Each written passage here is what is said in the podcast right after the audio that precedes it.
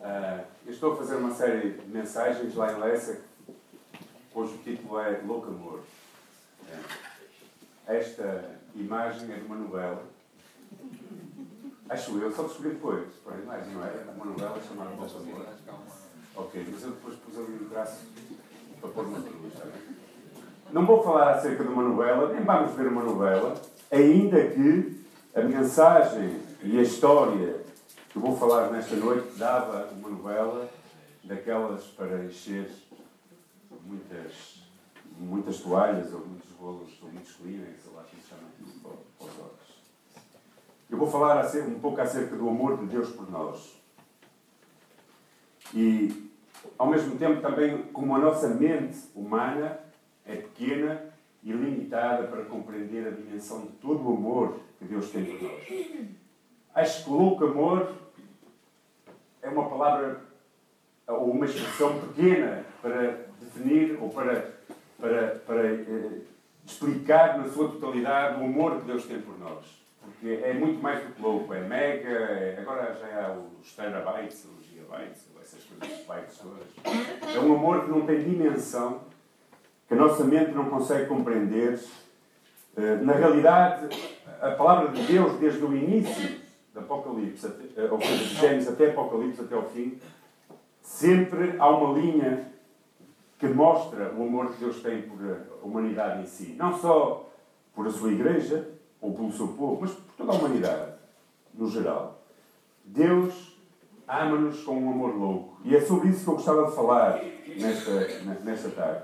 E é engraçado porque uh, eu estava a pensar acerca da mensagem que devia pregar hoje e pensava, como tantas vezes nós, por a nossa falta de compreensão do amor que Deus tem por, por, por cada um de nós, não conseguimos responder na mesma medida.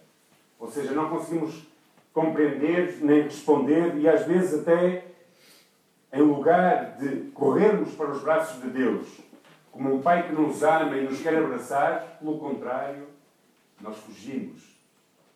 Porque ou, ou nos sentimos pequenos ou não conseguimos compreender tudo. E o Senhor trouxe-me uma, uma mensagem em Oseias, capítulo 11. Aliás, eu vou falar um pouco acerca de Oseias, está bem? Mas esta mensagem foi a, a que me falou ao coração e que eu quero partilhar a partir daqui com cada um de nós. E é, é, esta é uma, é, uma, é uma mensagem que Deus dá ao seu profeta para falar ao seu povo amado, em que diz assim: Quando Israel era menino, eu o amei. E do Egito chamei o meu filho. E quanto mais eu chamava, tanto mais se iam da minha presença. Sacrificavam balaíns e queimavam incenso às imagens de esculturas. Todavia, eu ensinei a andar a Efraim. Tomei-os, tomei nos meus braços, mas não atinaram que eu os curava. Ataí-os com cordas humanas, com laços de amor, e fui para eles como quem alivia o jugo sobre as suas queixadas, e me inclinei para dar-lhes de comer. E é, é, esta passagem, ou esta palavra, é um clamor de um Deus que ama o seu povo.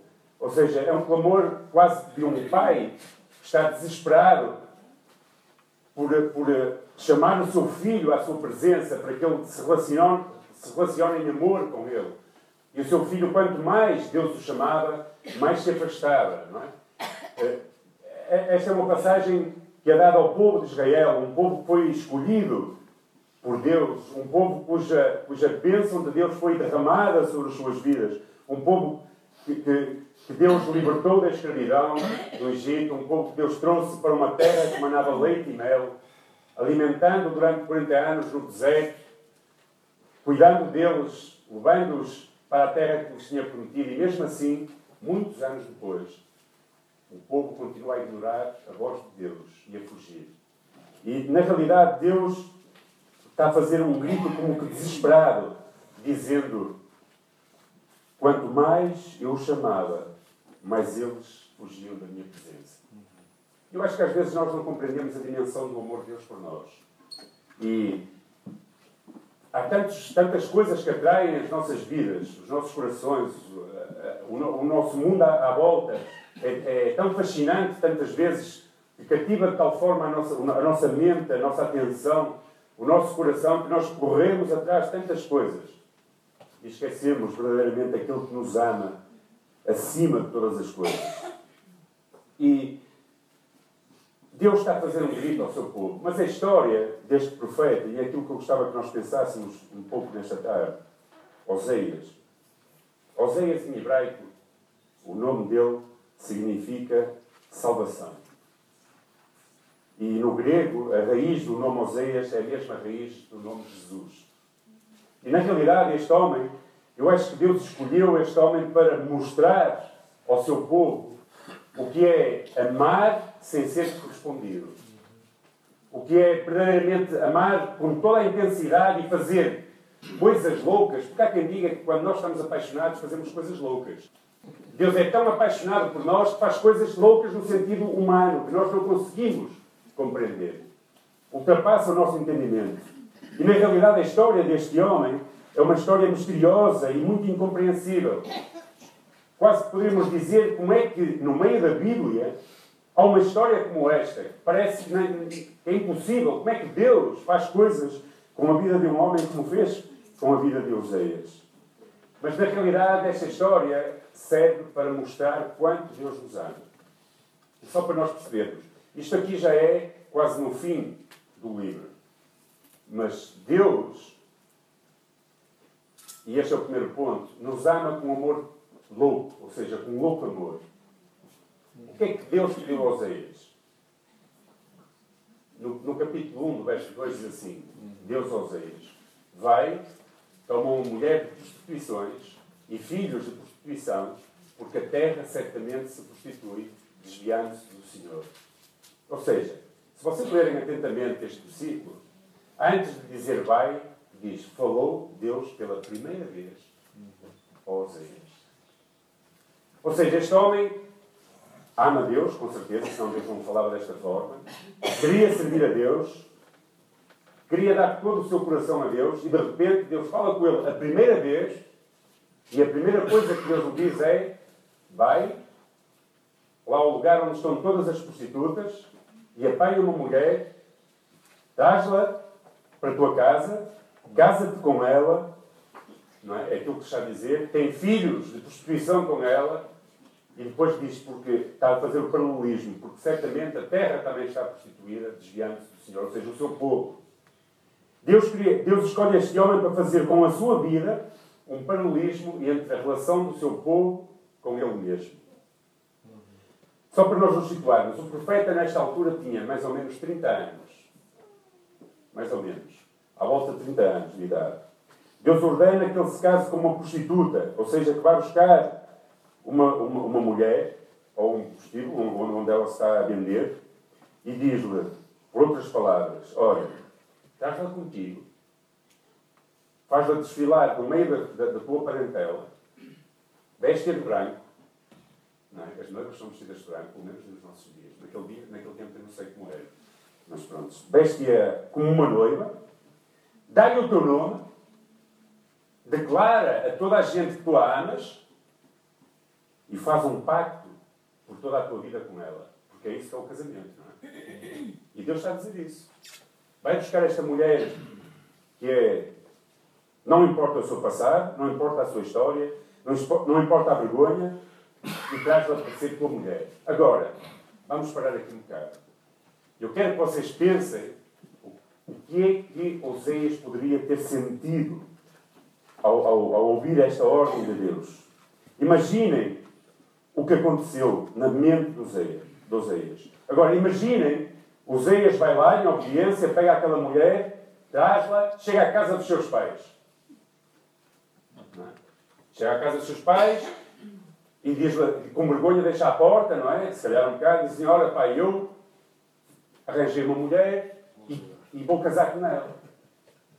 E o pai, entusiasmado, porque ele tinha 30 anos, e eu, se as minhas filhas com 30 anos dissessem que iam casar, eu ficava contente porque era a altura já virem às suas casas, não é? O pai entusiasmado e a mãe, 30 anos, já vais à tua vida. E então, e esta mulher? É filha do profeta. E que universidade é que ela estuda? O que é que ela faz? Qual é a sua reputação? Quem é esta mulher? E ele, imaginam, não é? Ter assim baixinho e começa a dizer: Não, pai, não é nada disso. Olha, eu fui buscar a minha mulher ali, àqueles lugares onde, onde as mulheres a ser vendidas, não é? E a venderem-se. Imaginem o, qual a vergonha e, e qual a sensação que Oséias deveria ter. Imaginem também a surpresa da sua família, dos seus pais, a olhar. Qual era a reação se, vossos, se um filho ou uma filha chegasse a dizer que ia casar com uma pessoa assim? Mas também há prostitutos, não é? Qual era a vossa reação? Estás louco. Estás louco. Como é que vais casar com uma pessoa dessas? Que vergonha para a nossa família. E na realidade, olhem, pensando no amor de Deus por cada um de nós e de Jesus Cristo, por isso o texto desta mensagem se chama Louco Amor, é que Jesus não teve vergonha de entrar nesta terra, é? neste prostíbulo, para libertar-nos da nossa escravidão de pecado e dar-nos dignidade. Jesus, o Senhor dos Senhores, o Santo dos Santos, aquele que estava no seu trono de glória, a reinar com o seu Pai, aquele que por todas as coisas existem, por causa dele, deixou toda a sua glória para vir a esta terra, cheia de, de imoralidade, de pecado, de, de, de podridão, é? da, mais, da maior história do mundo, para se casar com cada um de nós, que somos a sua igreja. Não importando qual era o nosso passado, Jesus, na realidade, Oséias estava a fazer aquilo que Jesus iria fazer muitos anos depois. Vir até ao possível deste mundo, ou seja, até ao lugar mais vil deste mundo, para poder resgatar-nos da nossa sujidade.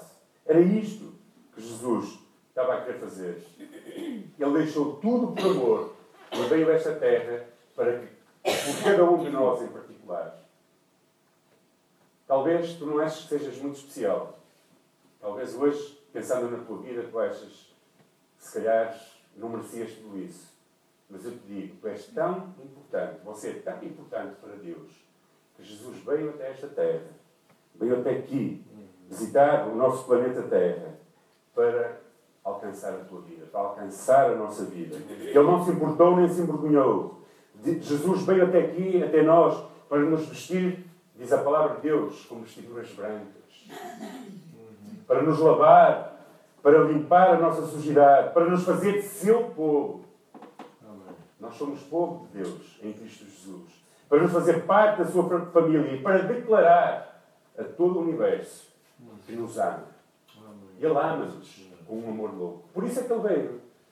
Porque senão não vinha. Se, Deus, crucificado em Jesus, ou seja, o expoente máximo do amor de Deus, Jesus em pessoa, como disse antes a Jacinta, quando estava a, a dirigir o, o, tempo, e Ele deixou tudo para nos vir resgatar com este amor, para nos libertar. Jesus não teve vergonha, na, na realidade, de, de, vir cá para nos resgatar. Jesus não teve vergonha de invadir o nosso, o nosso mundo para nos dar dignidade, para nos limpar, para nos fazer pessoas aceitáveis pelo Pai e para nos substituir, na realidade, tomando Ele o nosso lugar, para que nós possamos ter acesso Amém. ao trono de Deus. Amém. Então, Jesus ama-nos com um louco amor, capaz de deixar tudo para vir até aqui, até esta terra, e nos resgatar, e nos fazer seus. Ok?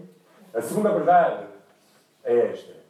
Deus é sempre apaixonado, mesmo quando nós, infelizmente, somos infiéis. Porque isso é, é a sua natureza. Deus é sempre apaixonado. Deus morre de amores por, por cada um de nós. E na realidade a história bíblica relata que este homem, Oséias, casou-se com esta prostituta e talvez no início o casamento até foi bom. Quase sempre os casamentos são bons no início. Quem é casado, quase sempre, nem sempre, mas na sua maioria. Igual, igual que nós na nossa relação com Deus. Não é? Ao princípio, até a Bíblia chama isso de quê? de primeiro amor. É? Quando tu conheceste Cristo, lembras-te quando conheceste Cristo? Quando conheceste Cristo, eu, eu, eu, eu lembro-me bem, quando, quando Cristo mudou a minha vida, mudou tudo em mim. Mudou os meus olhos, a minha maneira de ver. Eu olhava para os campos, sempre foram verdes, mas eu achava que o verde, naquela altura, era mais bonito. olhava para as montanhas e para a natureza e achava que tudo era mais belo, porque Cristo estava a mudar a minha vida. E eu, eu queria falar, a primeira coisa que eu fiz quando, quando Deus mudou a minha vida foi começar a telefonar, ou a escrever, já nem sei se naquela altura telefonava ou escrevia, para os meus pais a dizer: aconteceu uma coisa maravilhosa na minha vida, Deus mudou o meu coração, Deus me ama. Para mim era impensável que alguém me amasse. Eu não sentia amor de ninguém, quanto mais de Deus. Deus me ama, Deus mudou a minha vida. Tenham que conhecer este amor. Então, quando nós estamos apaixonados, nós nos dedicamos à pessoa a quem nós estamos apaixonados. Mas depois de algum tempo, às vezes isso vai esfriando. A paixão vai se perdendo. E esta mulher, depois de algum tempo, a história dela torna-se trágica. Ou seja, ela provoca tragédia na própria família. Porquê? Porque esta mulher deixa o seu marido, Oseias, e volta para a prostituição. E com filhos, para que ele cuidasse. O último filho que nasceu, o terceiro filho que nasceu, o nome que Deus diz para ele colocar foi: Não é meu filho. Vejam lá o nome. Não é meu filho. Pois não era filho. Mas Deus, e este homem é a imagem daquilo que Deus é, Deus diz a este homem estas palavras. Capítulo 3, Oséias. Por isso é que eu digo que isto é uma novela daquelas de um drama.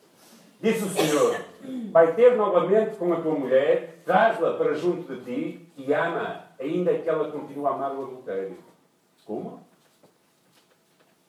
Então vai ter com esta mulher que te abandonou, que tem filhos com outros homens e ama e traz-la de volta. É aquilo que ele está a dizer, não é? Ainda que ela continue a amar os outros e a adulterar. Porque o Senhor continua a amar Israel, ainda que se tenha voltado para os outros deuses, oferecendo-lhes eh, preciosas oferendas. Ou seja, Deus sempre te vai amar com um louco amor. Sempre nos vai amar. E vamos continuar a mensagem, vamos ficar por aqui, está bem? O que Deus está a dizer ao profeta e está a dizer ao povo é que Deus os ama, apesar de toda a sua maldade, apesar das más escolhas, Deus continua a amar-nos. Na realidade, esta mulher depois vê-se abandonada, nesta altura, por os, por os amantes, e Deus diz: Vai buscá-la. Apresenta-se e diz: Levanta-te, toma a tua mulher de volta. Agora, Vamos voltar a Oseias, primeiro. E depois pensar um pouco em nós e em Jesus. Como é que Oseias se sentiria? O que é que os vizinhos diriam? Este homem está completamente louco. Então ela deixa, ou vai por aí prostituir-se com outros homens e agora ele, ele vai buscá-lo outra vez de novo. Imaginem as burlas, as brincadeiras que faziam com ele. Imaginem o que é que o povo diria daquele profeta. Era um profeta. Imaginem o cenário da sua vida. realmente, muito provavelmente, ele seria gozado, burlado. As outras pessoas iriam burlar-se dele. Este é o amor de Deus pela nossa vida, exatamente igual. Jesus Cristo, Ele mesmo também passou por vergonha. É? A palavra de Deus, e eu pus aqui é, é, é este pensamento, agora pensa no que Jesus fez por nós o que, Deus teve de fazer para nos salvar. Sabem o que é que Deus teve de fazer para nos salvar? Olha, alguém teve que ser cuspido. Alguém teve que ser esbofeteado e chicoteado até. Alguém teve que ser gozado e insultado. E finalmente pregado numa cruz. O amor de Deus por cada um de nós, apesar da nossa infidelidade imensa, é tão grande que Jesus esteve disposto não só a pisar esta terra, e como dizia Neil Armstrong, quando o homem pisou a Lua, ele, aquele homem dizia: O maior feito da história da humanidade não é o homem ir à Lua, senão é o Filho de Deus ter pisado na Terra. Isso é impressionante. O Filho de Deus ter pisado na Terra. E ele não só pisou na Terra por amor de nós, mas ele foi cuspido, esbofeteado, gozado, insultado e finalmente crucificado por amor, louco amor de cada um de nós. Isto foi o que Jesus fez por cada um de nós. E às vezes nós não compreendemos a dimensão do amor de Deus pelas nossas vidas. Deus teve que fazer tudo isto, ou seja, em Jesus Cristo. Na realidade, Deus diz àquele, àquele profeta: recebe esta mulher de volta. Na realidade, este profeta foi obediente e foi buscá-la e trouxe-a. Porque às vezes amar dói. O amor de Deus por nós foi tão grande que Jesus Cristo sofreu por cada um de nós. Aliás, eu acho que não há amor sem dor. Basta ler Coríntios, 1 Coríntios 13, e diz é amor, não é? Tudo pode, suporta, sofre.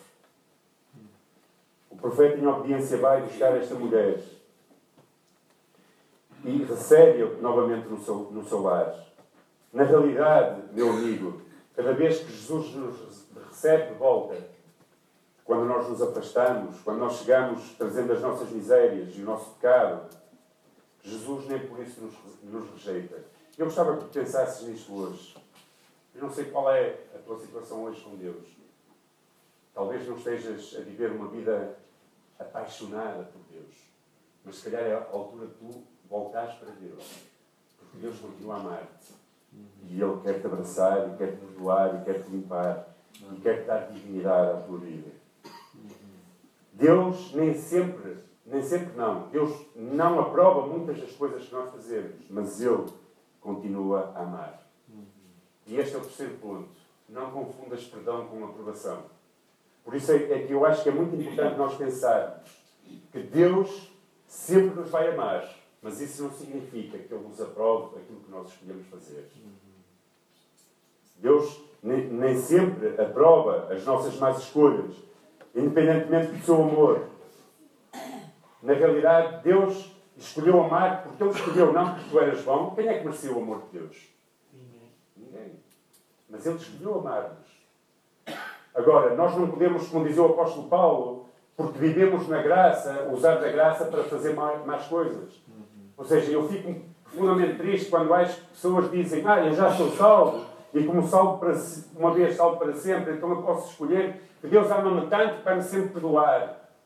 Ele vai perdoar, mas não, não, não, não use a escolha de fazer o errado propositadamente, porque pensas que sempre vais ter perdão de Deus. Não confundas perdão com aprovação. Deus rejeita, não suporta o nosso pecado. Deus tem nojo do nosso pecado. Deus tem nojo das nossas escolhas muitas vezes, mas Ele continua a amar-nos. Deus rejeita as nossas más escolhas, mas Ele continua de braços abertos para nos amar. Igual que aquela imagem do, do, do, do pai, não é? No pródigo. Deus está à espera que nós cheguemos até Ele, porque nos ama. E o outro lado da moeda é, e nós? Como é que nós somos? Confundimos perdão com aprovação ou confundimos graça com condenação? Porque muitas vezes nós também, em relação a outras pessoas à nossa volta, não conseguimos ter a capacidade de amar como Deus ama. É? Mas também há uma ilustração e um exemplo. Imagina que hoje entra uma pessoa travesti, aqui na porta da igreja, ou um drogado, um bêbado até. Olha, na igreja pequenina, que nós tínhamos lá do outro lado, uma vez entrou lá, uma não, mais que uma vez, uma pessoa completamente bêbada e às vezes até cheirava um bocadinho. Um bocadinho.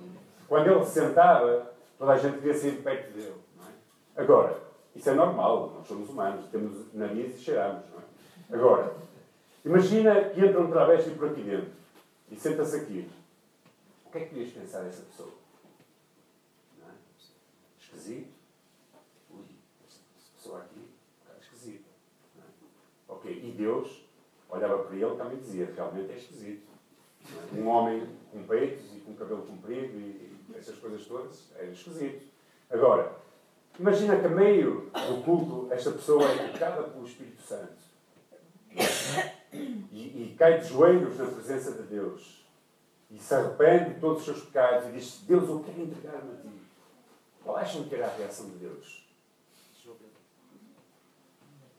Deus iria perdoar essa pessoa, ou não? Não era Deus. Porque Deus quer o perdão do pecador. E nós devemos querer o perdão do pecador igual. Ou seja, o amor de Deus é tão grande que mesmo nas, mais, nas piores escolhas que nós fazemos, Ele continua a amar-nos. Ele não aprova o que nós fazemos. Ele não aprova muitas vezes os nossos pecados. Mas Ele realmente está interessado em que nós nos arrependamos e que nós possamos viver de acordo com a sua vontade. Isto é o que eu gostava que nós aprendêssemos de Deus. Mesmo que o ser humano caia uma, dez, mil vezes, Se ele se arrepender, Deus sempre vai perdoar. Isto é uma verdade imutável. E na realidade, eu quero que compreendas isto. O Senhor Jesus deixou tudo para vir neste mundo de pecado, porque tem um louco amor de ti. E se não levares mais nada desta mensagem, chata e larga que eu estou a, ter, a, a falar, leva isto.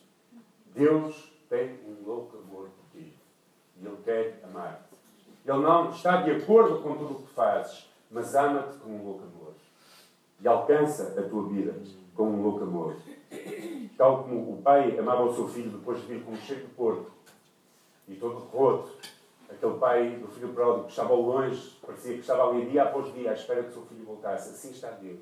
E se as tuas escolhas hoje têm sido negativas, mas se tu estás realmente a viver longe de Deus, eu tenho a certeza de que Deus está com os seus braços abertos para te perdoar, para te resgatar da tua sujidade, para te vestir branco, para te lavar e para te dizer: Este é o meu filho amado. Para te pôr o anel, e eu tenho a certeza disso.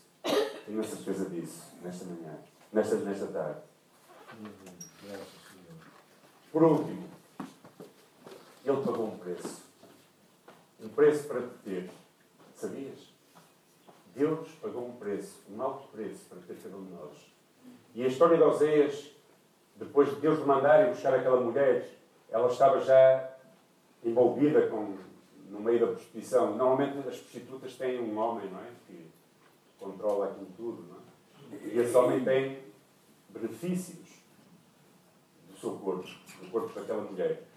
E o que é que aconteceu? O profeta vai em obediência a Deus buscar aquela mulher e o que é que diz o versículo 2? Diz: Então comprei de novo para mim, em troca de 170 gramas de prata e de 330 litros de cevada, dizendo-lhe: Deverás ficar aqui comigo por muito tempo, não irás com outros homens, nem te prostituirás, também eu serei fiel a ti, não é? ou fiel. Agora, pensem nisto: este homem foi buscar aquela mulher, trouxe-a para casa, enfrentou a vergonha dos seus vizinhos, eh, dos seus pais, esteve com ela, ela traiu várias vezes, tem filhos que não eram dele, abandonam mais uma vez e deixam os filhos com ele para cuidar. E Deus diz para ir lá buscar aquela mulher. E ele chega lá, não só tem que ir buscar, ou seja, em obediência, mas pagar para ir buscar. Pagar para ir buscar esta mulher. E eu imagino verdadeiramente o que é que ele deveria sentir. Eu, eu, eu, eu, eu vou ser sincero, se Deus me dissesse isso a mim, eu queria fugir, mais do que Jonas. Jonas ainda caiu na barriga de um peixe. Eu queria cair no fundo da profundeza do mar. Eu imagino este homem, ele deve-se ter atirado joelhos na presença de Deus e ter dito: Deus, não, por, por amor de Deus. Outra vez, agora tenho que ir lá buscar esta mulher. Eu acho que é terrível. A vergonha. Mas não só passou vergonha, como agora ainda teve que pagar para buscar. Jesus Cristo também deu de joelhos num jardim chamado Getsemani. E naquele lugar, Jesus suou quando estava a orar intensamente e tinha sangue no seu rosto. Qual era a intensidade daquilo que ele iria fazer a seguir. E este homem, que eu saiba, bom, a cevada ainda podia ser dos seus campos, mas ela também não nasce bravia. Era preciso ser cultivada. Mas a prata, não há árvores que deem prata, pois não? Alguém tem alguma em casa? Vai para minha casa. A prata é preciso comprá-la. Então, na realidade, ele teve que comprar aquela prostituta com o suor da sua frente, com o esforço das suas mãos, com o fruto do seu trabalho. Nós, hoje, somos o fruto do penoso trabalho de Jesus Cristo. E espero que ele se alegre quando olha para cada um de nós. Jesus Cristo suou gotas de sangue Jesus Cristo teve as suas mãos cheias de sangue, com cravos presos nas suas mãos, por amor de cada um de nós. Na realidade, Jesus sofreu por amor por cada um de nós. Esse é o amor. Nós, nós somos o fruto do seu penoso trabalho. E a palavra de Deus diz que Ele se alegrará quando olha para cada um de nós. E espero, e desejo, e oro para que Cristo se possa alegrar das nossas vidas. Ele nos ama um amor louco, ao ponto de dar a sua própria vida por cada um de nós. Este é o clamor de Oseias e é o clamor de Jesus por cada um de nós. Eu amo-te mesmo que o universo todo baixe Deus falou. Mesmo assim eu amo-te. Porque é uma loucura pagar por uma mulher que sabe prostituir e ter filhos com outros. E é uma loucura Jesus ter morrido por cada um de nós, que éramos seus inimigos. Ele o fez por amor. É o clamor é este, de Jesus dizer, eu acredito em ti, mesmo que todos digam que não adianta acreditar em ti. Tu e eu somos especiais. Ainda que o inimigo e a tua própria voz diga que tu não prestas, Deus está a dizer, eu acredito em ti. Eu quero investir na tua vida. E por isso pago o preço do teu pecado e te resgato. Cristo pagou o preço do nosso pecado. E este mesmo clamor é o clamor de Jesus por cada um de nós. Deus ama-te. Eu não sei onde é que estamos, cada um de nós, na nossa relação com Deus. Não, sei se estamos no primeiro amor, no segundo ou no terceiro, mas espero que o terceiro seja maior do que o primeiro. É? Na verdade, eu não sei como é que nós estamos na nossa relação com Deus, mas sei uma coisa. E hoje estava a pensar nisto à tarde. Se há amor na minha vida que prova que realmente vale a pena, é o de Deus. Sabem porquê? Porque pessoas já, já me desiludiram. Eu já desiludi pessoas, sou humano. E outras já me desiludiram.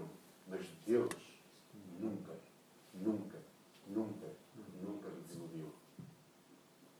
Em cada dia da minha vida posso experimentar o seu amor. Eu não sou capaz de amar igual que Ele. Mas quando eu olho para o amor de Deus, a sua graça sobre a minha vida, e eu às vezes eu penso comigo mesmo, penso, como é que Jesus é capaz de amar alguém como eu? É? Eu sou salvo, não sou porque sou bom, não nasci na igreja, não é? como algumas pessoas quase nasceram na igreja, não é? Não, não fui um, um, um elemento de, boa, de boas escolhas, mas Deus me amou. E Deus continua a amar e continua a investir em mim e continua a acreditar em mim, mesmo quando todo mundo diz que eu não presto. Mesmo quando eu às vezes digo que não presto. Deus diz, eu te amo, eu morri por ti. E por isso não sei onde é que estás hoje. Nem sei se, se, sequer se tu já encontraste este amor na tua vida. Porque realmente quando eu encontrei o amor de Deus, foi aquilo que transformou a minha vida. Não foi regras, religiões ou igrejas. Foi quando eu compreendi que eu era um miserável, uma pessoa sem esperança na vida, e compreendi que o Deus Criador de todas as coisas me amava e que morreu pelos meus pecados. Isso mudou radicalmente a minha vida. Eu disse: como é possível? Só um louco amor. Só um louco amor. Por isso, este é o clamor de Deus por cada um de nós. Ele pagou um preço, Ele nos ama. E eu espero verdadeiramente que tu possas responder a este amor de Deus com a tua vida. E possas dizer: Senhor, hoje mesmo eu me quero entregar a Ti. Obrigado pelo teu amor que nunca muda. Nunca. Mesmo quando eu sou infiel. Mesmo quando eu escolho mal, Tu me amas. Sim, Senhor. Graças. E eu quero entregar-me a Ti. Amém. Amém? Vamos orar. Senhor, obrigado porque Tu nos amas tanto, tanto, ao ponto de teres dado a Tua vida por cada um de nós, Senhor. E não porque nós éramos pessoas especiais, mas porque tu nos amaste, Senhor. Tu nos escolheste amar, isso está no teu coração e na tua essência, Senhor. Eu quero orar por cada um daqueles que estamos aqui hoje. Senhor. Senhor, se há aqui alguém hoje, Senhor, que, que pensa que por causa das suas más escolhas tu não o amas, ou por causa de, sei lá, tantas coisas que têm feito na sua vida que tu não alcanças as suas vidas, eu peço que tu reveles ao seu coração nesta, nesta noite. Senhor, o teu amor por elas. Sim, Senhor. Senhor, é verdade que tu não aprovas as nossas más escolhas. É verdade, Senhor, que tu tens e te sentes triste quando nós pecamos. Mas mesmo assim, Senhor, vestes a tua vida por cada um de nós. Graças, Senhor. Obrigado, Senhor, por esse amor que ultrapassa o meu entendimento e a minha capacidade de compreender. Graças, E. Senhor, eu oro para que tu possas consolar os nossos corações nesta noite. E se há, Senhor, que cada um de nós, nesta noite, se possa entregar a Ti. Amém. Senhor, que tu perdoas as nossas faltas, a nossa frieza do coração às vezes. E, Senhor, que cada um de nós possa comprometer e dizer obrigado, Jesus, por este amor. Graças. E eu quero entregar-me nas tuas mãos. Amém. Senhor, tu verdadeiramente destes tudo tudo por cada um de nós. Sofrestes, foste cuspido, foste humilhado, Senhor. Sofrestes, foste crucificado naquela cruz. Até ao último momento, Senhor, que nunca condenaste aqueles que te matavam, Senhor.